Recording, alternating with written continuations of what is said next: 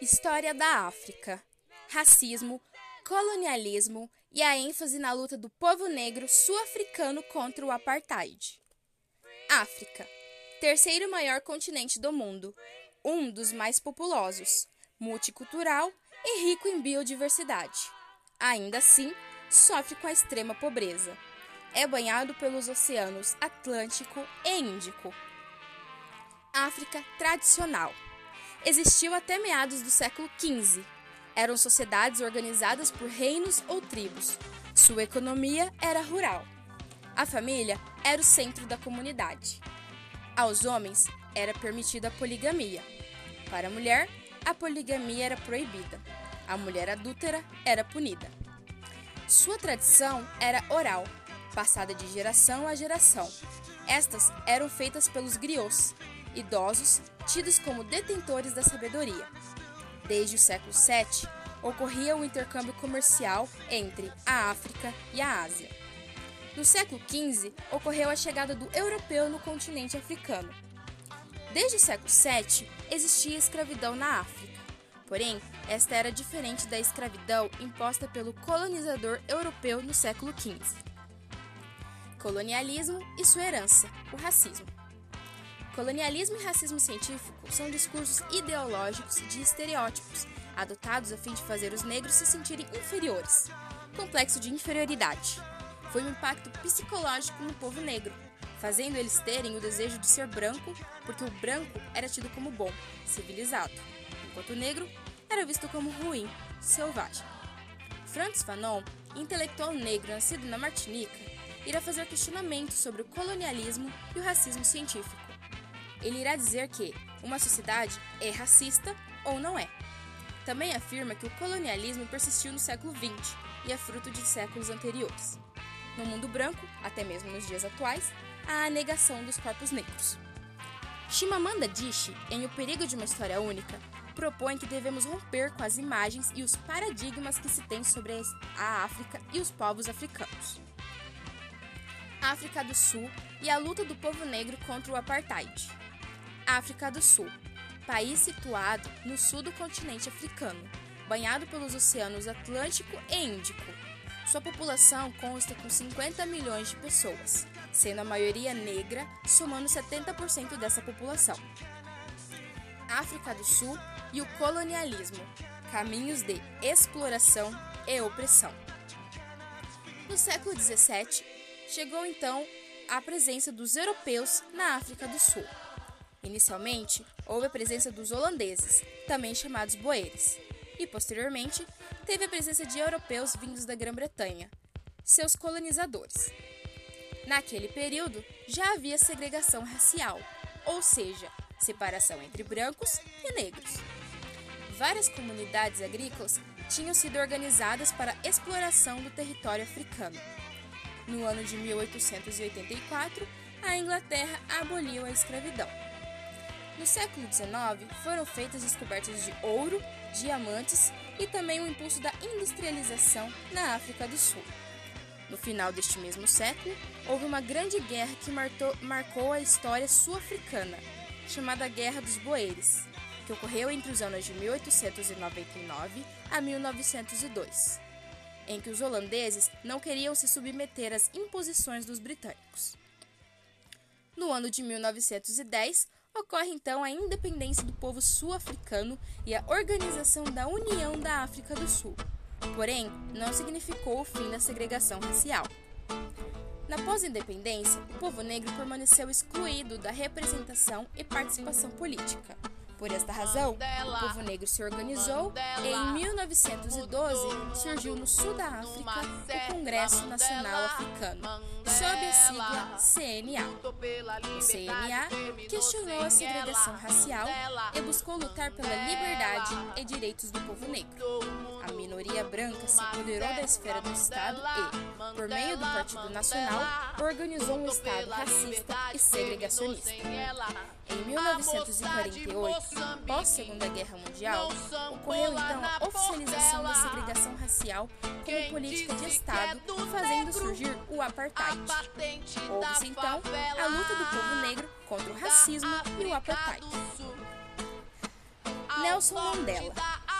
Nascido entre 1918 e falecido em 2013.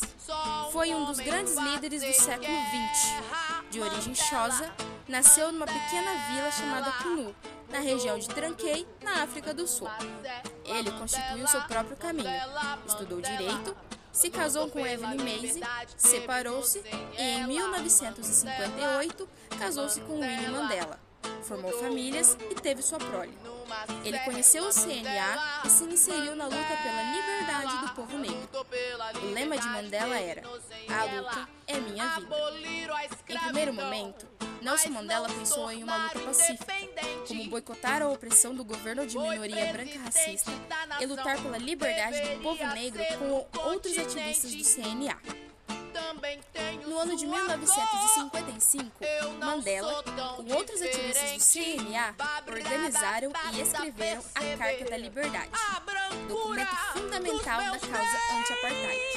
A Carta da Liberdade questionava o governo de minoria branca racista, reivindicava direitos ao povo negro e combatia as desigualdades sociais e raciais que afetavam a vida do povo negro. Porém, tornou-se um documento proibido. Depois de algumas prisões, em 1964, Nelson Mandela e outros ativistas do CNA foram condenados à prisão perpétua. Mandela ficou preso por 27 anos. Enquanto isso, Winnie Mandela, sua esposa, e outras lideranças do movimento negro continuaram lutando contra o apartheid na África do Sul. Uma dessas lideranças de destaque foi Steve Biko, nascido em 1946. Era um ativista em prol da liberdade do povo negro. Foi também o idealizador do movimento da consciência negra. Biko foi preso, torturado e assassinado por representantes de segurança no ano de 1977. Houve também dois movimentos de destaque na luta do povo negro sul-africano contra o apartheid. Um deles foi o massacre em Shepherdville no ano de 1960. O Movimento Nacional Negro Sul-Africano organizou protestos contra o apartheid e, sobretudo, contra a Lei do Passe. A Lei do Passe era um documento de identificação do povo negro era proibido sair sem ele, ficando sujeito a punições. Esse movimento sofreu forte repressão do governo e cerca de 70 pessoas foram assassinadas. Outro movimento de destaque foi o Levante em Soweto, em 1976. Protestos feitos por jovens negros e estudantes contra o currículo Afrikaner. Os Afrikaners eram os descendentes dos ex-colonizadores.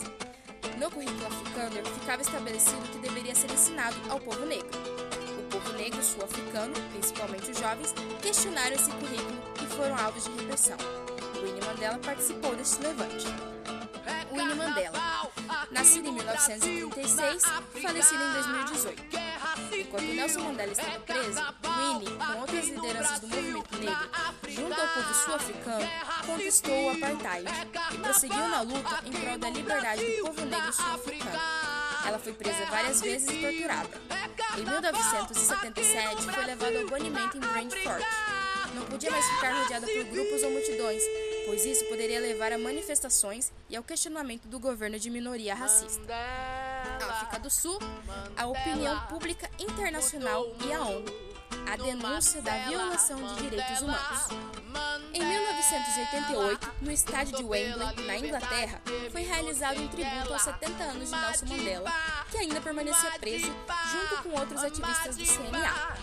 Intelectuais e artistas se mobilizaram para sensibilizar a opinião pública internacional acerca do que estava acontecendo na África do Sul, como a violação dos direitos humanos e o desrespeito às vidas negras.